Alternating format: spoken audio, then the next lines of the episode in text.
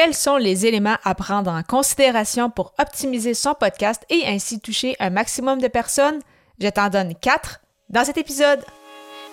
Les médias sociaux en affaires est votre rendez-vous hebdomadaire pour en connaître davantage sur les différents réseaux sociaux et les plateformes de création de contenu dans un contexte d'affaires. Chaque semaine, je, Amélie de Rebelle, répondrai à une question thématique qui vous permettra d'appliquer concrètement ces conseils pour votre entreprise. C'est parti!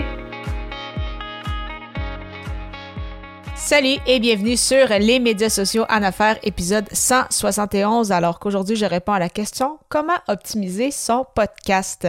Alors, tout d'abord, un élément important pour optimiser son podcast et ainsi se faire découvrir par davantage de personnes est en fait les fameuses notes d'épisode. Alors, c'est un élément qui est souvent négligé. Donc, on pense podcast, on pense uniquement audio et euh, plusieurs personnes négligent un peu, c'est ça, cet aspect-là des notes d'épisode où vraiment vont euh, y inscrire uniquement quelques mots. Mais il faut voir en fait les notes d'épisode comme un court article de blog. Donc, au minimum, que, cette, euh, que cet article-là, que ces notes d'épisode-là aient au moins 300 mots pour ainsi être euh, référencé par les moteurs de recherche, donc avec les mots-clés, le fameux SEO, donc Search Engine Optimization, donc l'optimisation pour les moteurs de recherche. Et ainsi, ça va être une autre façon de vous faire découvrir parce que si les gens sur les moteurs de recherche inscrivent peut-être de l'information. Euh, souvent, on va voir des articles apparaître, mais ça pourrait également être un épisode de podcast. Et si c'est le cas, on aimerait que ce soit le nôtre. Donc, euh, vraiment, euh, une façon, c'est ça, d'optimiser son podcast vraiment essayer de faire des, belles notes d'épisode. Donc oui, mettre les liens importants, les appels à l'action que vous mentionnez, mais également faire en fait un peu un, résumé de qu'est-ce que les gens peuvent euh, retrouver dans votre euh, dans votre épisode donc donner un peu euh, l'eau à la bouche et en même temps ça va vous permettre de vous faire c'est ça découvrir par par d'autres personnes qui n'écoutent peut-être pas nécessairement de, de, podcast au départ ou qui ne pensaient pas trouver cette information-là dans un podcast. Donc, vraiment, plusieurs, plusieurs avantages. Et il ne faut pas oublier non, aussi que c'est une stratégie sur le long terme. Donc, encore une fois, un épisode de podcast que tu vas publier aujourd'hui, s'il est bien référencé, bien, dans un an, dans deux ans, il va continuer d'être retrouvé, bien évidemment, sur les moteurs de recherche. Donc, c'est super intéressant par rapport, euh, à ça.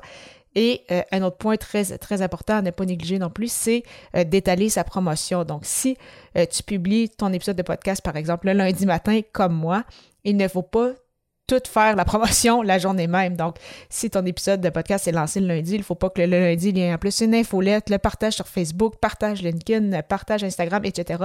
Et vraiment tout mettre, euh, en fait, ses œufs dans le même panier la même journée. Pourquoi? Parce que ça ne veut pas nécessairement dire que les gens vont euh, écouter cet épisode-là le, lundi. Donc, si jamais les gens euh, n'étaient pas disponibles ou avaient quelque chose cette, cette journée-là, eh bien, ils ne verront pas tes, autres messages un peu plus tard dans la semaine. Donc, c'est pourquoi c'est important d'étaler euh, sa promotion. Donc, si tu es justement sur différentes plateformes, un peu comme c'est mon cas, euh, peut-être y aller, c'est ça, le mardi sur, euh, sur Facebook, le mercredi sur LinkedIn, le jeudi sur Instagram, une infolette le vendredi, etc. Et aussi, au niveau de l'algorithme de, Apple Podcast, ça va avoir un impact aussi parce qu'il calcule en fait euh, le nombre de téléchargements sur les huit euh, derniers jours.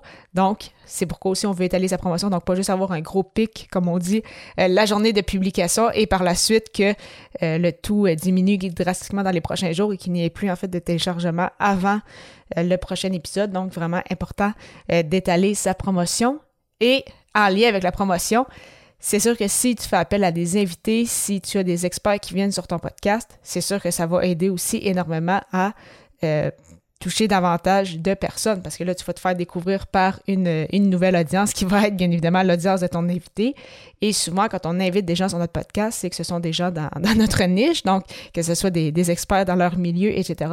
Et donc, son audience à lui, à cet invité-là, va être intéressante pour toi et vice-versa. Donc, euh, ça aussi, c'est du donnant-donnant et ça te permet, c'est ça, de toucher encore plus de personnes. Ça te permet de toucher une audience que tu n'aurais peut-être pas touché euh, nécessairement autrement. Donc, euh, et pour aider justement ton invité, ça peut être très intéressant de créer un fameux kit média, donc de lui envoyer un kit média avec des, des photos, des vidéos, des audiogrammes, euh, peut-être des idées de publication pour justement euh, lui montrer, bon, ben, que tu as déjà fait un bon travail pour lui, pour justement l'aider euh, également à partager le tout dans, son réseau. Donc, déjà avec un kit média, ça va te donner aussi, ça, ça va t'assurer que de son côté, l'invité va également t'aider justement à promouvoir cette, cette entrevue-là. Finalement, un point important sur lequel je voulais revenir pour justement toucher encore davantage de personnes, essayer peut-être de trouver des nouveaux auditeurs. C'est sûr que justement, pour grossir son audience, pour euh, toucher des, des, nouvelles personnes, parfois ça peut être intéressant de faire des choses nouvelles aussi. Par exemple, si euh, tu ne fais pas encore de, de, vidéos, donc des petites vidéos, que ce soit des reels sur TikTok ou des shorts sur YouTube, ça pourrait être intéressant de le faire également. Et c'est d'ailleurs ce que j'ai commencé à faire depuis euh, décembre dernier. Donc, ça te permet justement de d'essayer des nouvelles plateformes ou d'essayer des nouvelles options, parce qu'on sait que dépendamment des réseaux sociaux, il y a quand même plusieurs options par plateforme. Et euh, justement, ça te permet de toucher des nouvelles personnes qui, eux, peut-être ne font qu'écouter des, courtes vidéos et en voyant justement tes, podcasts ou en voyant un extrait de ton podcast, ça peut leur donner envie vraiment d'aller écouter l'épisode au complet et tu n'aurais peut-être pas touché ces gens-là d'une autre façon. Donc, euh, je te parle des, vidéos parce que c'est ce que j'essaye également, mais peut-être que pour d'autres, euh, ça va peut-être d'essayer le, le, blogging, ça va peut-être être d'être plus actif sur LinkedIn. Donc, vraiment, c'est de voir justement selon où se retrouve ton persona, mais parfois, c'est ça, il faut euh, tenter des, nouvelles choses pour justement tenter de rejoindre une nouvelle audience. Et euh, justement, tu souhaiterais mettre en place un podcast à ton tour pour partager ton message, connecter avec ton audience ou peut-être le bonifier? Ça tombe bien, j'ai un kit gratuit sur le sujet.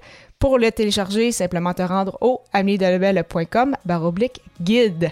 Au plaisir de te retrouver pour la 172e émission alors que le sujet sera Comment créer du contenu efficace. À très bientôt!